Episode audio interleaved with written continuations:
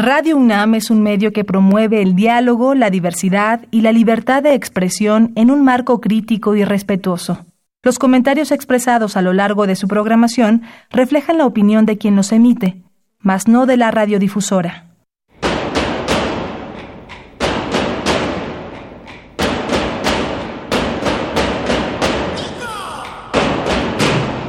Discrepancias. Atacan a la universidad porque discrepamos. Viva la discrepancia, porque es el espíritu de la universidad.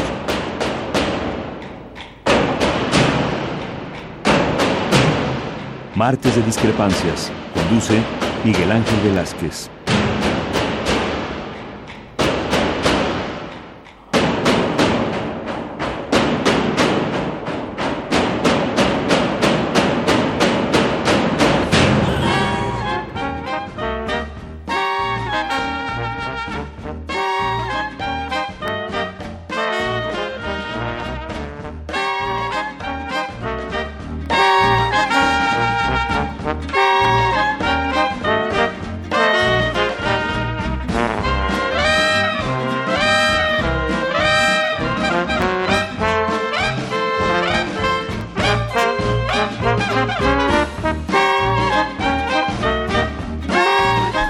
Muy buenas noches, gracias por estar con nosotros.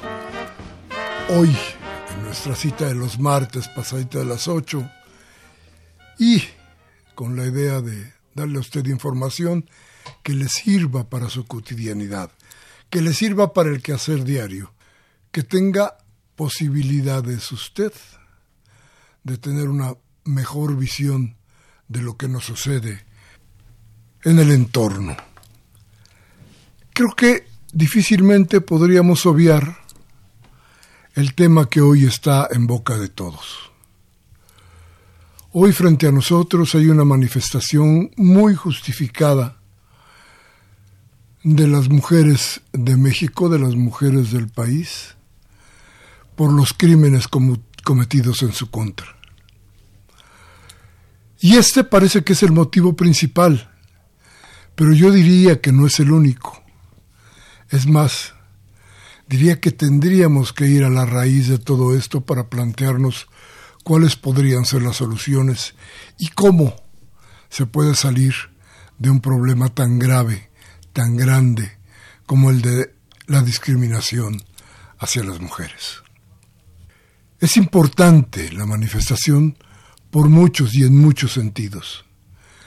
Es importante decir un ya basta y salir a la calle y plantearle a quienes están en contra de las mujeres que sí hay una fuerza femenina que puede cambiar las cosas. Eso es cierto y es válido.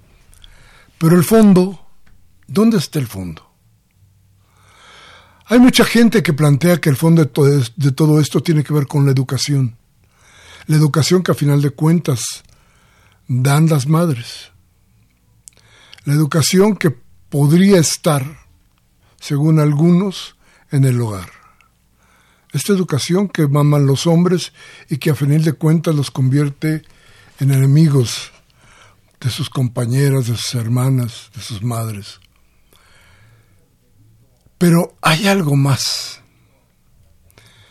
Con este tipo de discriminación, fíjese usted, échele un, un planteamiento por ahí a su pasado y verá cómo durante mucho tiempo esta idea de la discriminación, de alguna manera, permaneció ahí. Pero a ver, llegó un momento en que la mujer salió a la calle, empezó a trabajar, estudió y empezó a hacer de su vida lo que ella quería hacer. Yo no diría que tolerada por el hombre, porque la mujer arrebató sus derechos frente a un grupo de hombres que no querían de ninguna manera ni que salieran de su casa. No hubo, no, no era en ese momento, no había esta idea de, de los feminicidios. Entonces, ¿qué sucedió? ¿Qué es lo que ha pasado con nuestra sociedad que se llegó al punto de matar a la mujer? ¿Qué es lo que ha pasado? ¿Dónde, insisto, dónde se rompió eh, la convivencia, la idea de ser parte del conjunto de las cosas, porque, porque a final de cuentas la mujer tiene muchas, muchísimas más obligaciones que las que nosotros tenemos, nosotros los varones, en el rol de la sociedad que hemos jugado desde hace mucho tiempo. Las cosas han cambiado, pero, pero, pero cambiaron para mejorar. No hemos encontrado la forma de comunicarnos con ellas nosotros, los hombres.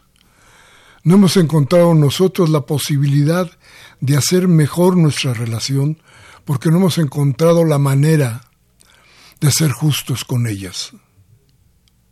Entonces sí, sí vale la manifestación. Pero, pero las mujeres que han organizado esto, que han llamado a esta protesta nacional,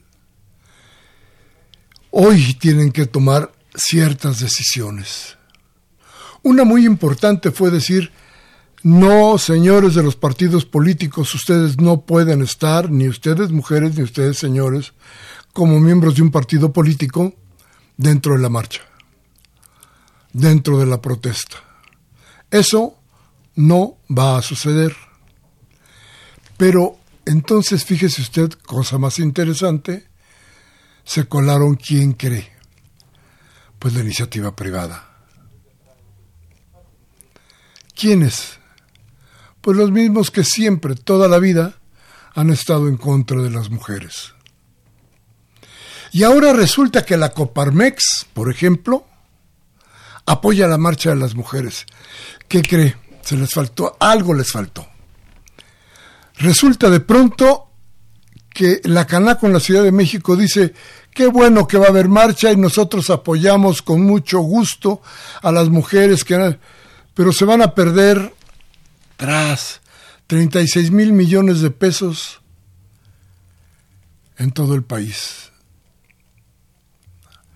Y querían dar el dato en un boletín, pero ¿qué cree? Se dieron cuenta que era una incongruencia lo que decían y la idea que tenían o que querían tener respecto de esto que era el beneplácito que ellos daban para que las mujeres se manifestaran. No. No, creo que lo que no se vale es que estos señores que, recuerde usted la lucha que han tenido contra el aborto, es decir, contra la libertad de una mujer sobre su cuerpo. Estos señores que nunca han querido pagarle el mismo salario a una mujer que a un hombre en una oficina ni en una fábrica. Estos señores que las han discriminado durante años y años y años. Estos señores de los que no se sabe, pero son el completo abuso constante sobre las mujeres. Estos hoy, ¿qué cree? Dicen qué bueno que salgan a la calle, qué bueno que se manifiesten. ¿Sabe por qué? Porque suponen quieren hacernos ver que la manifestación va en contra de Andrés Manuel López Obrador y de, y de su gobierno. Eso es lo que pretenden. Claro que se les olvidó que ese es el primer gobierno de paridad. Claro que se les olvidó que por cada funcionario hay una funcionaria. Claro que se les ha olvidado que en este gobierno por primera vez se respetan todos los derechos de la mujer. Claro, eso, eso lo olvidaron. Y olvidaron otra cosa. ¿Se acuerdan que ellos todavía hace unos días, en la Suprema Corte, en el Congreso de la Ciudad de México, estuvieron empujando una ley para evitar las marchas? Cuidado. Hoy las mujeres que van a marchar dentro de 15 días deberían de poner otro alto no solo a los partidos políticos que conocemos, no, también a los partidos políticos de la derecha, como la Coparmex, porque no nos pueden decir que es un agrupamiento de gente de la iniciativa privada. Es un partido político que actúa como partido político y beneficia a la derecha desde todos los puntos de vista. No nos digan que la Concamín hoy es el producto de empresarios esforzados, cuando todos sabemos que es un brazo, un brazo del PRI. Y no nos digan que el PAN no es un partido político de donde estén, donde están afiliados los representantes de la iniciativa privada que hoy, hoy nos quieren engañar diciendo que apoyan el movimiento de las mujeres. Vamos a tener cuidado con eso. Piénselo usted. Y si conoce a alguien que esté promoviendo esta, esta marcha, esta protesta, dígale que también, también le digan a la prensa, también le digan a las demás mujeres que tampoco pueden permitir que la iniciativa privada se cuelgue de esta gran protesta, de esta protesta de justicia. Bueno, vamos a ir a un corte, vamos a, a regresar con ustedes.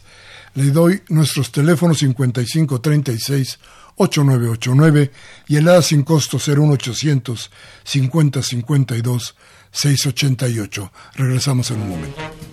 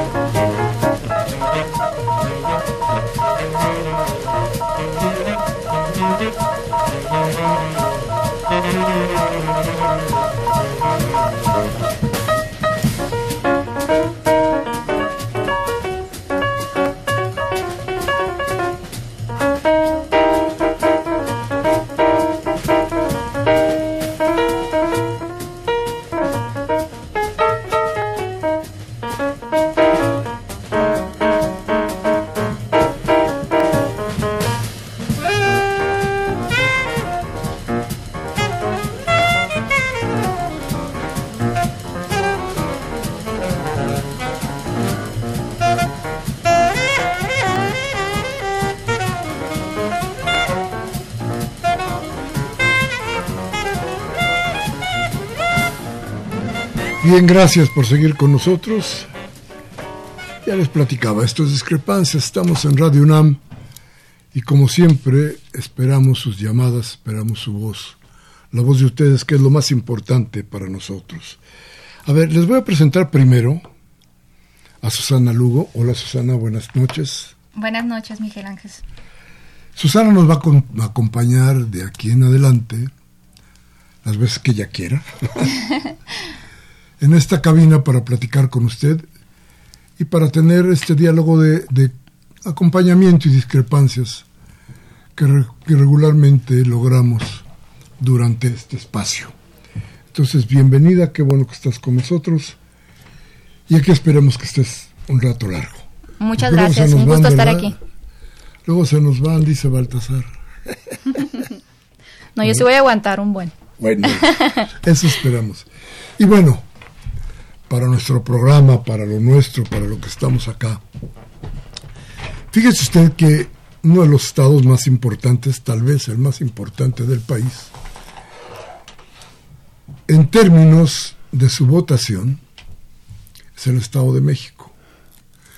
El Estado de México que no solamente eh, fue por, por años, por décadas, un Estado pintado de verde, blanco y colorado, un Estado priista, pero muy priista. Tan priista que de ahí han salido los presidentes que, bueno, ahora dan hasta vergüenza, pero hay un lugar ahí pasando Toluca que originalmente se llamaba Atlacomulco y que la gente ahora conoce como Atracomucho. De ahí salió Peña Nieto y el nombre se quedó corto. No atracó mucho, atracó muchísimo. Pero bueno, este Estado de México hoy tiene, ya lo verá usted, ya no lo van a comentar, hoy tiene una gran posibilidad de romper con el cerco priista que se puso durante mucho, mucho tiempo. Y ha sido el trabajo de mucha gente dentro de, Morena, pero también de la gente que trabaja en Morena. Y hoy le pedimos a Luz María Hernández Bermúdez, que es la secretaria general de Morena, presidente en funciones en, en, Morena del Estado de México, que nos acompañara para que nos platicara qué está pasando con Morena en el Estado de México, porque además, déjeme decirle que ya hemos dicho aquí varias veces que, estado de, que, que Morena es algo así como una cuestión gelatinosa que no tiene ni cabeza ni pies, pero tiene gente que trabaja y que actúa todos los días. Así es que bienvenida Luz María, Luzma, como le dicen allá en, el Estado de México, la gente que, que, te quiere por todos los municipios, ¿no? Porque ya los que recorriste todos, ¿no? Así es. Muy buenas noches, Miguel Ángel. Buenas noches, Susana. Sí. Muy buenas noches. Pues es un gusto estar aquí.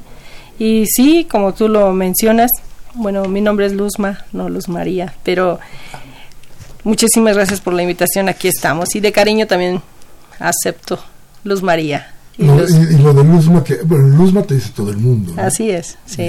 Y, sí, efectivamente hicimos ya un recorrido por todo el estado durante un año, recorriendo el estado y visitando todos los municipios. Entonces, la gente, efectivamente, no solo la de Morena, sino la gente mexiquense, nuestro pueblo mexiquense es gente muy noble, que entrega todo. Eh, hace un compromiso por el trabajo día a día, respaldando en este caso el pues el trabajo de la cuarta transformación y lo vemos porque pues somos el municipio, perdón, el estado más poblado, uno de los más poblados del país y sacando adelante nuestro estado con todo y nuestro pésimo gobernador. Sí. Oye, oye, oye, hoy escuchaba que había un grupo de mujeres que lo acusaban de todo porque el Estado de México tiene feminicidios para echar para arriba, ¿no? Sí, desgraciadamente, pues años atrás se gestó este, pues este, esta desgracia social que ha generado miles de muertes y de mujeres desaparecidas en el Estado de México. Es una tragedia lo que se vive en el Estado, en el estado y pues nuestro gobernador todo lo quiere arreglar con un salario rosa miserable porque no tiene para más. Entonces yo creo que es un, una alerta que debemos de tener todas las mujeres de exigir que se cumplan nuestros derechos, sobre todo humanos. Y, a ver, pero Morena se ha vuelto o es algún buen refugio para las mujeres?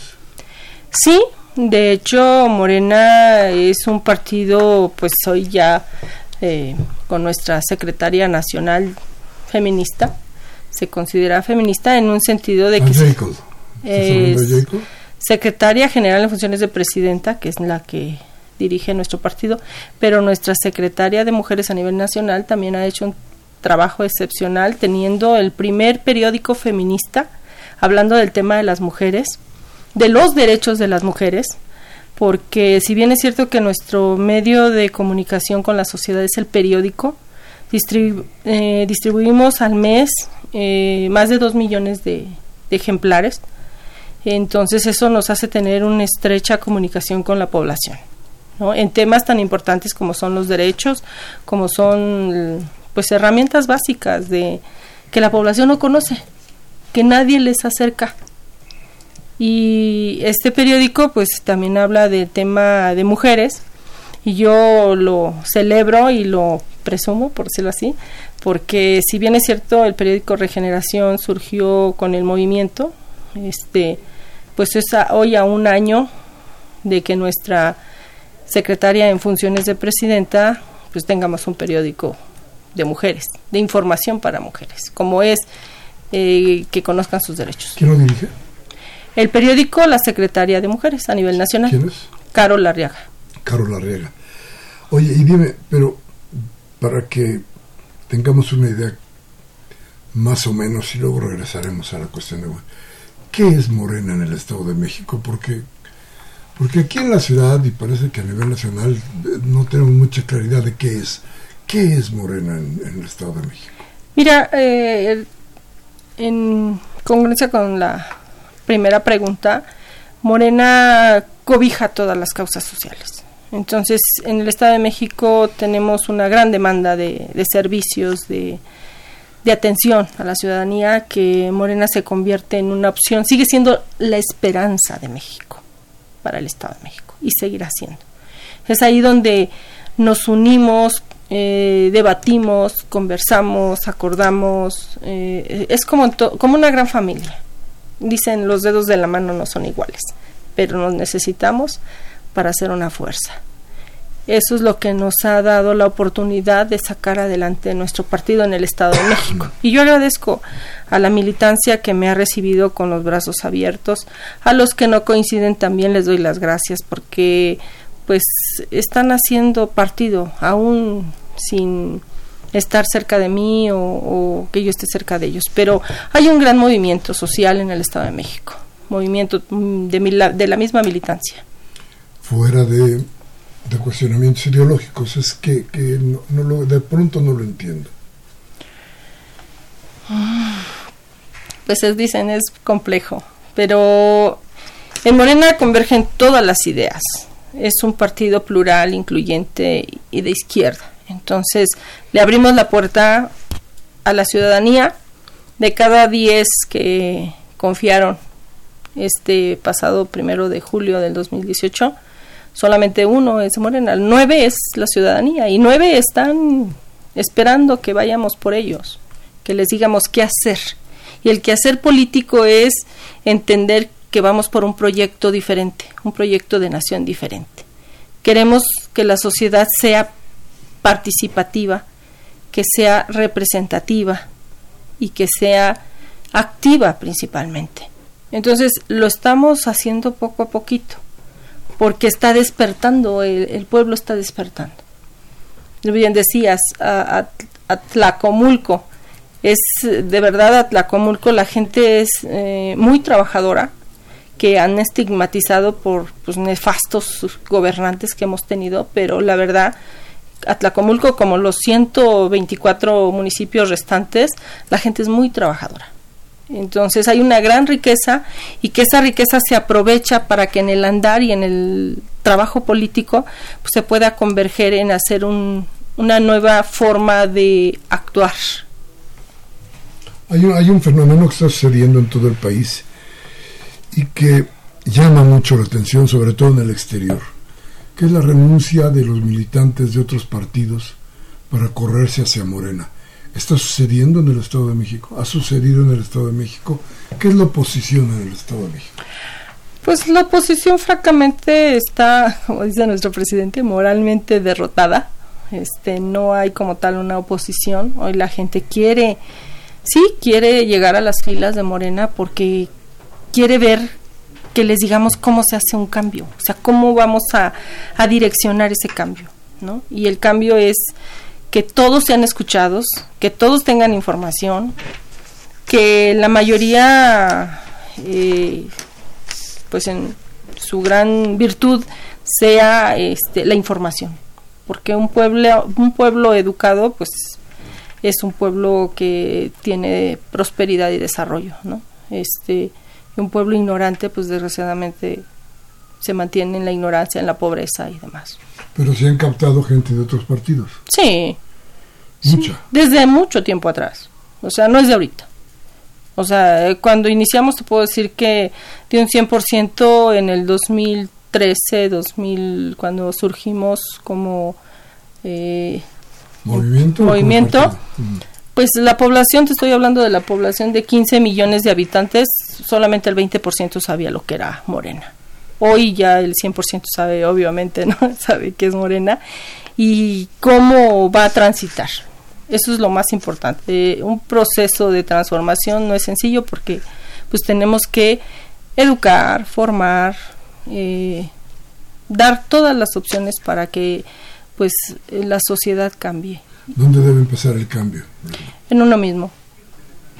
Practicarnos. Es eh, lo que nosotros le llamamos la revolución de la conciencia. Empezamos por hacer conciencia de quiénes somos y hacia dónde vamos. ¿Sí? Como seres humanos tocabas ahorita que escuchaba el inicio del programa, si los movimientos sociales, ¿no? ¿Por qué surgen los movimientos sociales? El tema de los movimientos de las mujeres.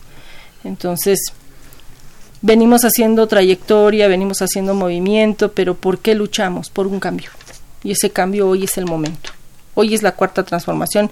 Iniciamos con una revolución de las conciencias y solamente así podemos cambiar eh, la vida de este país. De otra manera, pues es complicado. A ver, los ¿y no sienten mucha decepción de la gente que todavía no entiende qué es la cuarta, la 4T? ¿No sienten que hay mucha, mucha decepción de muchos que de pronto no están de acuerdo con lo, o no son, no, no, no encuentran en, en Andrés Manuel lo que se suponía que eran? ¿No te llegan a reclamar?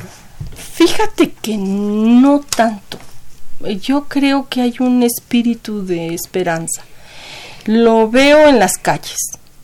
Lo veo en las calles porque yo acostumbro caminar eh, precisamente en este transitar eh, de recorrer los municipios y mi propio municipio, te das cuenta que la gente está esperanzada. Tú eres de Catepec. Yo soy de Catepec.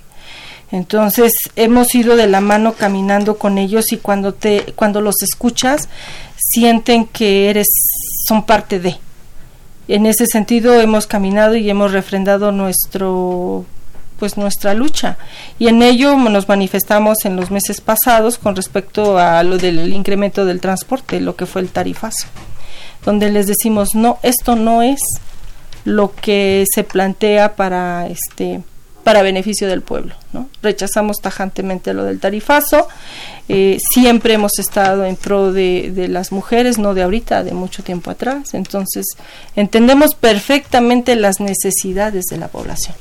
Eso es lo que nos hace estar cerca de ellos y ellos de nosotros. Pero ¿y las formas para el cambio?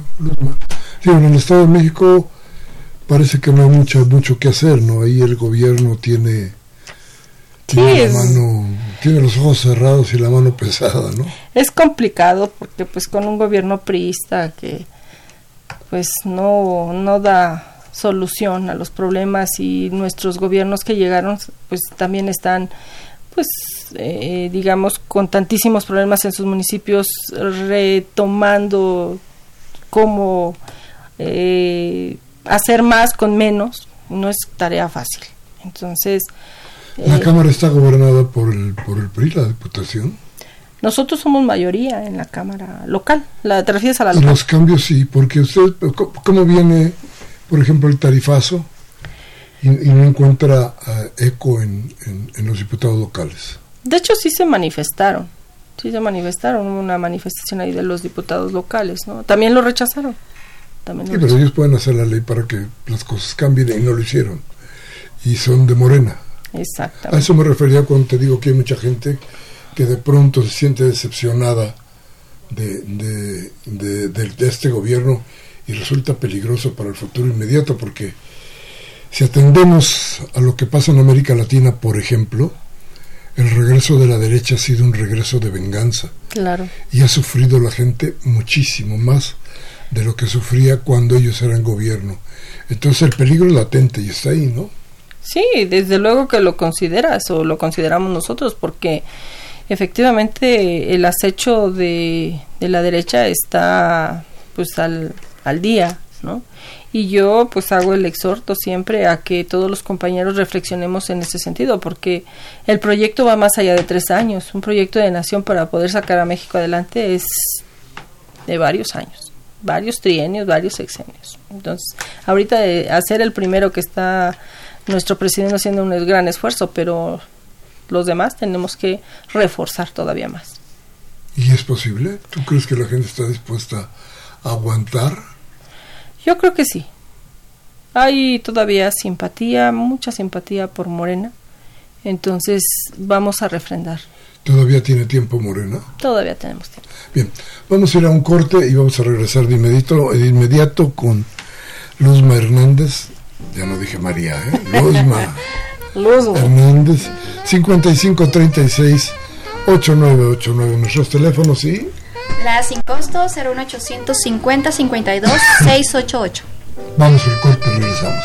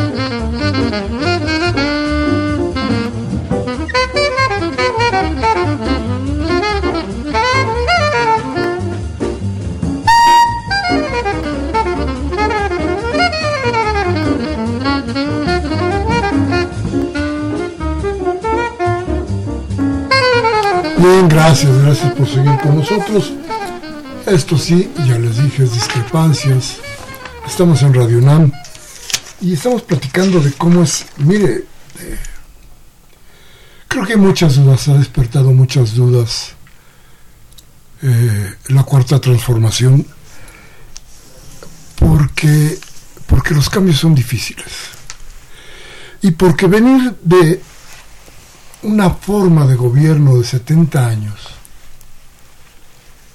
que además se desbocó en los últimos 30,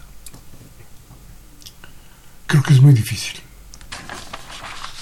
Los últimos días, quizás se haya dado usted cuenta, todos los medios de información, escritos cuando menos, todos traían una nota en su primera plana que hablaba del robo que había cometido el gobierno pasado al país. Y en los terrenos de la salud o en los terrenos de la educación o en Pemex o en donde fuera. Lugar donde se toca es lugar donde se encuentra que hay una anomalía, que algo se robaron. Esto en términos reales hace que mucha gente defienda la posibilidad de seguir ganando cantidades que no pueden ganar o que no pueden tener a partir del trabajo común y corriente.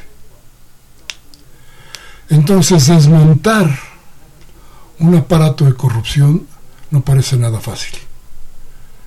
Tiene que ver con muchas cosas, nos decía Luzma Hernández, educarnos a nosotros mismos y perder.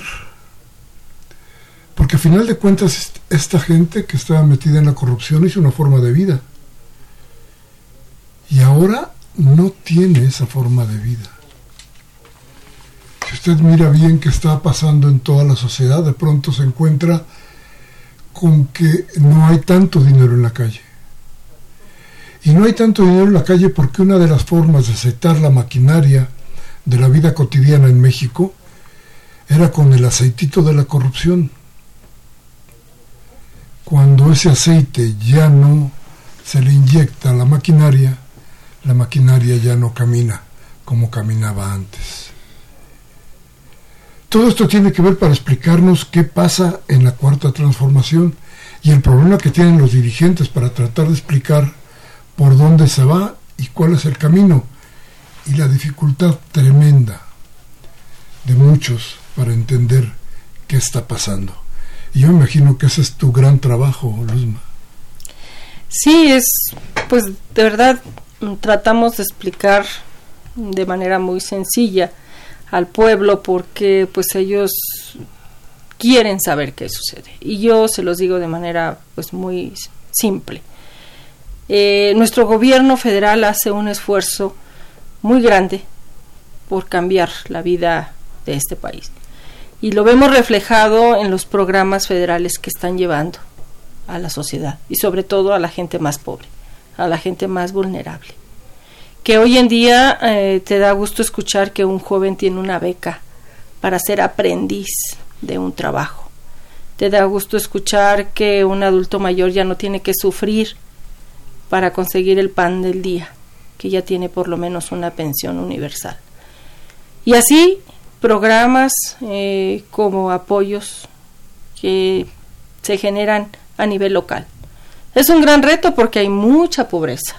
Nuestro estado es de los más pobres del país. Hablando en términos estadísticos, tenemos alrededor de casi el 50% de pobres, además de pobreza extrema. No es fácil sacar de esa pobreza a la gente. Entonces, la tarea es recorrer todo el territorio para poder decirles que hoy nuestro presidente está trabajando a favor de los pobres, que va a poner bancos del bienestar donde se puedan ayudar las personas. A un año de su gobierno, a un año del triunfo de Morena, seguimos reivindicando las causas sociales. La lucha por los derechos de los migrantes, la lucha por los derechos de las mujeres, la lucha por los derechos de los maestros, de los niños, que hoy precisamente en la mañana era unos niños. ¿Cuándo en la historia de este país se había escuchado que un niño cuestionara a un presidente? Ese es un cambio. Los jóvenes vienen empujando, los niños vienen empujando y ese es el cambio, escuchar a todos y hacer referencia de que entre todos tenemos que sacar adelante la, la cuarta transformación. No es tarea fácil para nadie. Eso es lo que tratamos de explicar. ¿No sientes que hay una carga de frustración grande?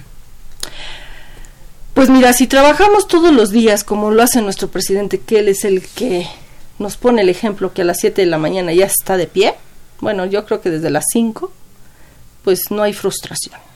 Ayer, ayer decía nuestra, antier, decía Jacob en un discurso, cuando el día lo trabajas, llegas a la cama con sueño, es muy productivo. Y es cierto, cuando tienes sueños, nada te cansa.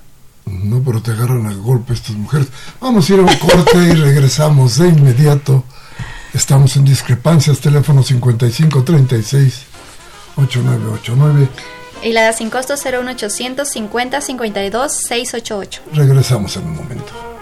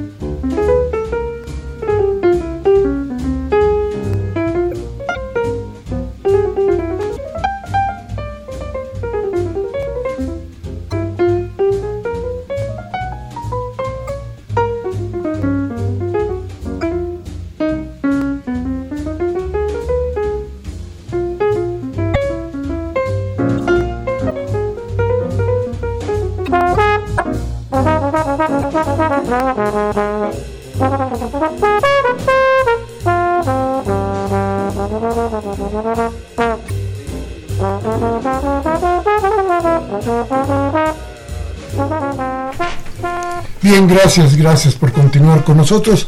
Le repito, nuestros teléfonos 5536-8989. Y nuestra alada sin costo 01800 50 52 688. Bien, y estamos platicando con la secretaria general de Morena en el Estado de México, es presidente en funciones, que además, eh, además Luzma, tuviste mucha suerte en las últimas elecciones, ¿no? Sí, la verdad es que es un gusto y un orgullo eh, tener muchos compañeros y compañeras que pues ganamos muchos muchas curules, muchos espacios de representación popular. Qué bueno que luego no te... Pero, pues, mira, eh, eso... Lo importante es que logramos, les digo yo a los compañeros, lo imposible ya lo hicimos. Ahora es más sencillo, nada más es cuestión de dialogar. Porque tardamos 80 años, bueno, yo todavía ni nacía, ¿no? ¿Y cuántos compañeros se quedaron en ese andar? Les costó a algunos hasta la vida. Sí, desde luego. ¿Qué no darían por hoy ver y que nosotros nos estemos peleando por cualquier niñería? Se me hace muy ilógico. Por eso yo no soy de pleito, yo soy de principios, yo soy de valores, yo soy de retos y de resultados. A ver, pero tú apoyas a, a Jacob Polemski. Mira, yo soy institucional. No entiendo qué es eso, tú dime. Ser institucional es lo que te manda tal la ley, lo que te manda el estatuto. ¿Por qué somos o por qué es ella secretaria general en funciones de presidenta? Porque así lo dice el estatuto. No porque lo hayamos inventado nosotros. En ausencia del presidente, el secretario entra en función. ¿Sí? Y resolvemos alguien tiene que hacer partido, ella le tocó hacer partido, y no solo de ahorita, desde que pidió licencia, el que hoy es nuestro presidente de la República, el licenciado Andrés Manuel.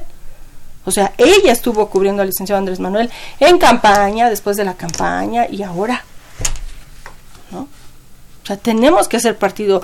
Es un partido en movimiento, no un partido electorero. Y eso se tiene también, es otro punto de la cuarta transformación. Bueno, ese es un muy buen discurso, pero al final de cuentas, a ver, dime cuál es la diferencia entre el PRD y Morena. Se le acabó su tiempo, pues. sí hay diferencia, sí, sí hay diferencia. Pero yo sí espero. Mira, de entrada te voy a decir que hay oportunidad para que las mujeres estemos en espacios para que escuche nuestra voz, para que hagamos política. Cuando antes en la historia tu servidora hubiese ocupado un espacio de secretaria general en el Estado de México? Ni pensarlo. Si no lo pensabas en el PRD, menos en otros partidos. Esa es la gran diferencia. A ver, el PRD tuvo un gran problema. La corrupción permeó el partido. Pues sí, porque ahora quieren este pues, ¿No sientes ese peligro? Piensen, claro, las tentaciones son muy grandes. Y tan es así que pues mejor se prefirió tomar la decisión por parte de nuestra presidenta de funciones que se regresara el, el recurso a la federación. El 75% de las prerrogativas se regresaron. Somos un partido austero. Y como dijimos, si siempre criticamos que los partidos tenían mucho dinero, nosotros tenemos que ser congruentes con lo que planteamos que no son partidos austero porque están decidiendo ser un partido austero. Sí. Porque la ley que me decías tú que obedeces muy bien les marcaba ser millonarios. Claro, esa es la diferencia. Por ley nos corresponde más de mil millones de pesos. No es necesario. Y nada más se regresó lo del Comité Ejecutivo Nacional. Lo de los comités estatales no se ha regresado. Cuando se reforme la ley para que ese recurso se regrese a la federación, para que sea utilizado para la gente en salud, en educación, entonces los comités estatales, en el caso de nosotros, pues lo regresaremos, ¿no? Ahí está el dinero, porque además ni, no gastamos, no estamos acostumbrados a, al despilfarro, eso no va con nosotros. A ver, Luzma, dime, ¿cómo ves a, a Morena para la próxima elección presidencial? Fortalecida Como, a ver, platícame, ¿cuántas curules? que la presidencia de la Mira, pues tiene que pasar primero por otro proceso, que es el 21, ¿no? Entonces ahorita tenemos que reflexionar, y lo hago abiertamente, el llamado a la unidad de trabajo en, en el Estado de México, porque somos, entre todos logramos construir este partido, y solamente entre todos vamos a poder reafirmar el proyecto. Y lo vamos a lograr. Digo, si lo imposible, te vuelvo a repetir, si lo imposible ya lo hicimos cuando de veras estábamos. Y no solo nosotros, la misma sociedad que nos ayudó. El pueblo en general. Y vamos a lograrlo. Yo estoy segura. Poco a poco se va a ir entendiendo. No es una lucha de poder por el poder, es una lucha que debemos de entender que es para una transformación. Y si a algunos se les olvidó, la gente se los va a recordar. El pueblo está atento a lo que estamos haciendo. Eso, que ni qué. Pero dime, en, el Estado de México hay una división muy fuerte. Eh, bueno, en Morena hay una división muy fuerte. Para no, no centrarnos nada más en el Estado de México. Hay una división fuerte. Eh, se pelea la presidencia del, del, del partido. Y parece que esto que nos acabas de decir no existe. Parece que la voluntad de querer hacer las cosas bien o de querer hacer las cosas dentro del proyecto, pues no sirve de nada.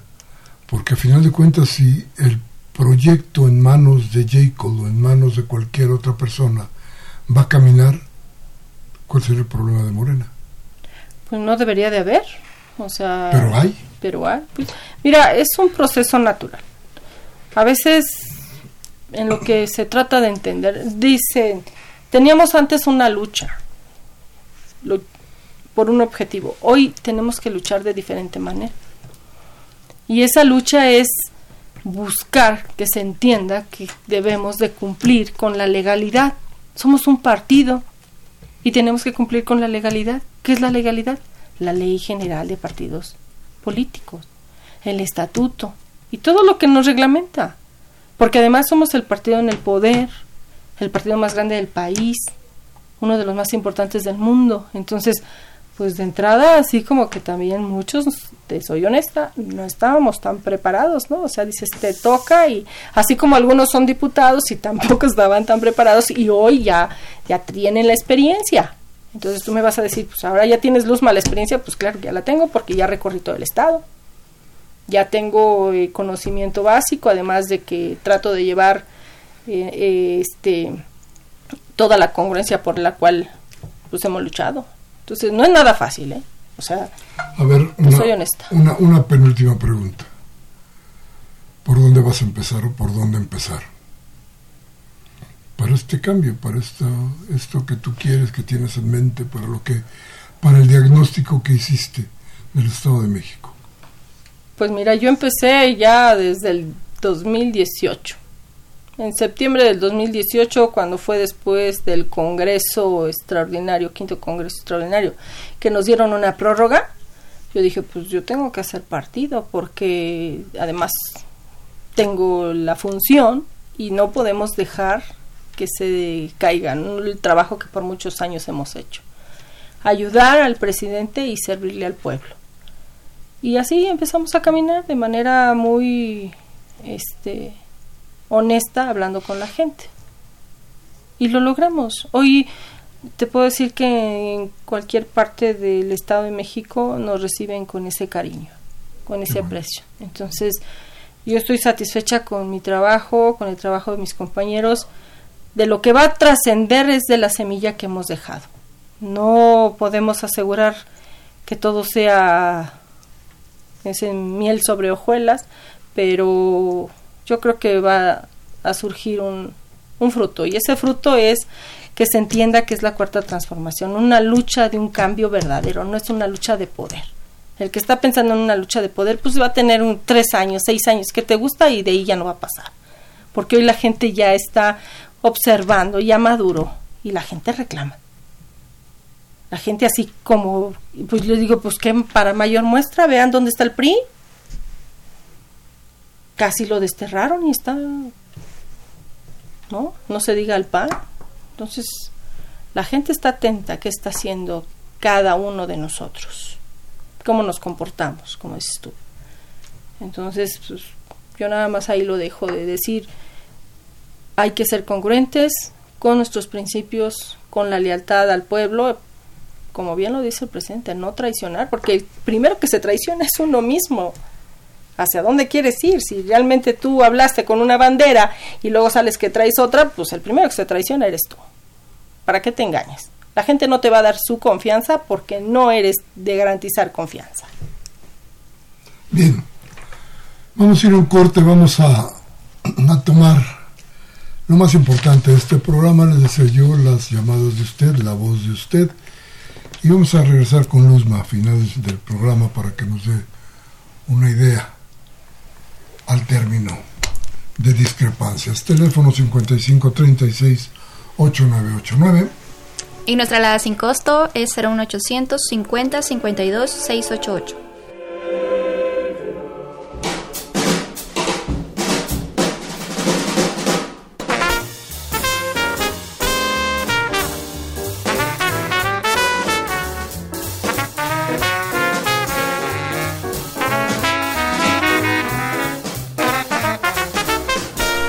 Gracias, gracias por seguir con nosotros. Estas discrepancias, estamos en Radio UNAM y tenemos aquí la voz de usted, sus palabras. Esto de las palabras que algún día haremos un buen programa sobre qué significó, qué significa para, para las sociedades, para el hombre, la palabra, la transformación, la rebelión, la revolución. Esto es importante, pero ya, ya habrá tiempo de, de hablar sobre el asunto este, nos equivocamos. Si usted se durmió con la musiquita que pusimos antes, fue una equivocación. Despiértese, ya le pusimos un jazz para que tenga usted un poquito más abiertos los ojos y la conciencia. Bien. Nos dice Jaime Rojas de Tlalpan. No debemos olvidarnos que todos tenemos derecho o debemos lograr el derecho de crédito para vivienda no importando que tengamos 80 años o más, porque esas casas se pueden vender nuevamente, que no nos pongan límites a nuestro derecho a la vivienda. No, Jaime, le, prometo que vamos a hacer un, buen programa sobre vivienda, va a ver usted. Brenda. Bien, nos llama también Elías Díaz desde Naucalpan y nos dice, el peor servicio de transporte, de transporte es el del Estado de México y aún así le quieren subir. Deberían sacarlo, ya no sirve, Saquen esa basura y pongan un precio justo como el de la Ciudad de México. que, sí, bueno, pues es que la gente se sigue quejando. ¿eh? No hay. Totalmente de acuerdo. No hay duda de eso. ¿eh? eh la señora Cárdenas de Naucalpan dice: Gracias por sus saludos. De veras, licenciado Cárdenas, muchas gracias. Dice: Aquí no gobierna Morena, ni en los estados, ni en el país, ni en muchos estados debido a que se colarían el PAN y el PRI, etcétera, en muchos acuerdos. Aquí no, nos posiciona a la señora Dorán, que se disfraza de morena. Los simpatizantes somos muchos y queremos que se vayan para poder reconstruir nuestro partido. El problema es la señora Jacob y la señora que está hablando no quiere decir la verdad. Bueno, ahí te la dejo con el licenciado Cárdenas. Muy bien. Tenemos también la opinión de Quetzalcoatl, que nos llama desde Coyoacán. Don Miguel Ángel, no será ni poniendo ni más rejas ni cámaras mientras se permita la violencia en la UNAM, ya que este es un fenómeno social de largo alcance. ¿Qué opina usted al respecto? Cualquier violencia, yo estoy, yo estoy eh, en absoluto desacuerdo con cualquier violencia donde sea en la UNAM, en mi periódico, en la calle, en la casa de mis amigos, en la mía, en donde sé. Yo creo que la violencia es, es, la pérdida de la posibilidad de ser humano. Si algo tenemos los humanos es la posibilidad de razonar y razonar para poder dialogar. El uso de la fuerza es, eh, es eh, la hegemonía de la brutalidad. Yo con eso no estoy de acuerdo y yo en donde sea, le repito, ya sea en la UNAM o sea donde sea, estoy en contra. Nos dice Nancy Pichardo de Tecama, Chalco, ¿sí? Es por ahí, ¿no? Tecama. De Tecama. Dice, a ver, dice, cuando queda en realidad la situación de esas mujeres guerreras que luchan con... A ver, no, lo entiendo. ¿Qué dice? Claro. ¿Cómo queda en realidad la situación? Ah, ¿cómo queda en realidad la situación de esas mujeres guerreras que luchan en contra del cáncer? No están contra la 4T, es por su vida. ¿Cuál es la realidad del FUCAM?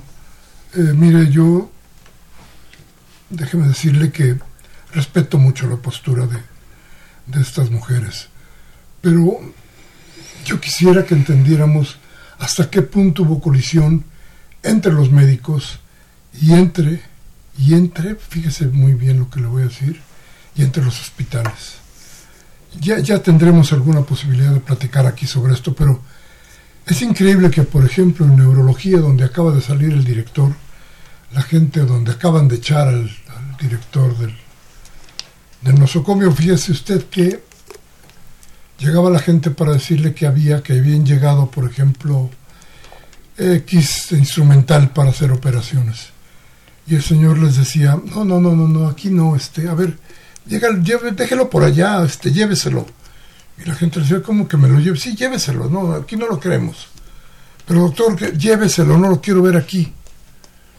Y después cuando venía la operación y no existía la parte fundamental que traían, que había llegado, le decía a los familiares, vayan y compren a esta farmacia esto que no existe aquí porque no lo tenemos. Vaya y cómpralo. Hay mucha deshonestidad en el asunto de las medicinas, hay mucha deshonestidad en la cosa de la salud. Ya lo trataremos, va a ver usted. Desde luego, ninguna cosa que yo le pueda decir puede resultar equiparable a la enfermedad, a, al sufrimiento de la gente del, FUCAM, pero, pero no es este gobierno, yo no creo que sea este gobierno, ya lo veremos, ya veremos más adelante. Susana. Bien, Gabriel Campos nos escribe desde Benito Juárez. ¿Nos podría decir, señor Miguel Ángel, quién mantiene tantos canales de televisión? Y realmente lo que va a pasar el 9 de marzo, la manipulada y trillada manifestación en todos los medios de difusión que están dando promoción y hablando a casas y trabajos a cualquier hora, para el apoyo, pero no se ponen a pensar en ya no ver tantas telenovelas como Rosario Tijeras, La Rosa de Guadalupe, incluyendo las notas rojas de los noticieros. Si se estabiliza la nación, ¿quién se va a beneficiar? ¿O será un golpe a la soberanía nacional? ¿Quién paga todo esto? Saludos. Mm. Dice Arturo Córdoba de Cotitlán Izcalli, y como dice, como dice que es feminista, pues no equilibra nada la mujer y el hombre somos complemento. ¿Cuántas personas auxilian? ¿Por qué no le he visto? Está en un error fatal, no sé a qué se refiere. Pero bueno, ahí estuvo su llamada, don Arturo. Y. Lourdes García de Tlalpan eh, nos felicita por el, por el programa, que es excelente. Y nos pregunta qué está pasando con AMLO en las mañaneras. Físicamente se le ve cansado y agotado, espero que mentalmente esté bien. Creo que más bien, perdóneme usted, pero está encabronado. A ver, Arturo Badaguer de Benito Juárez, saludo al programa para la invitada. Hagan conocimiento de la gente a Morena. La está pasando lo mismo que al PRD, se están contaminando, solo meten basura.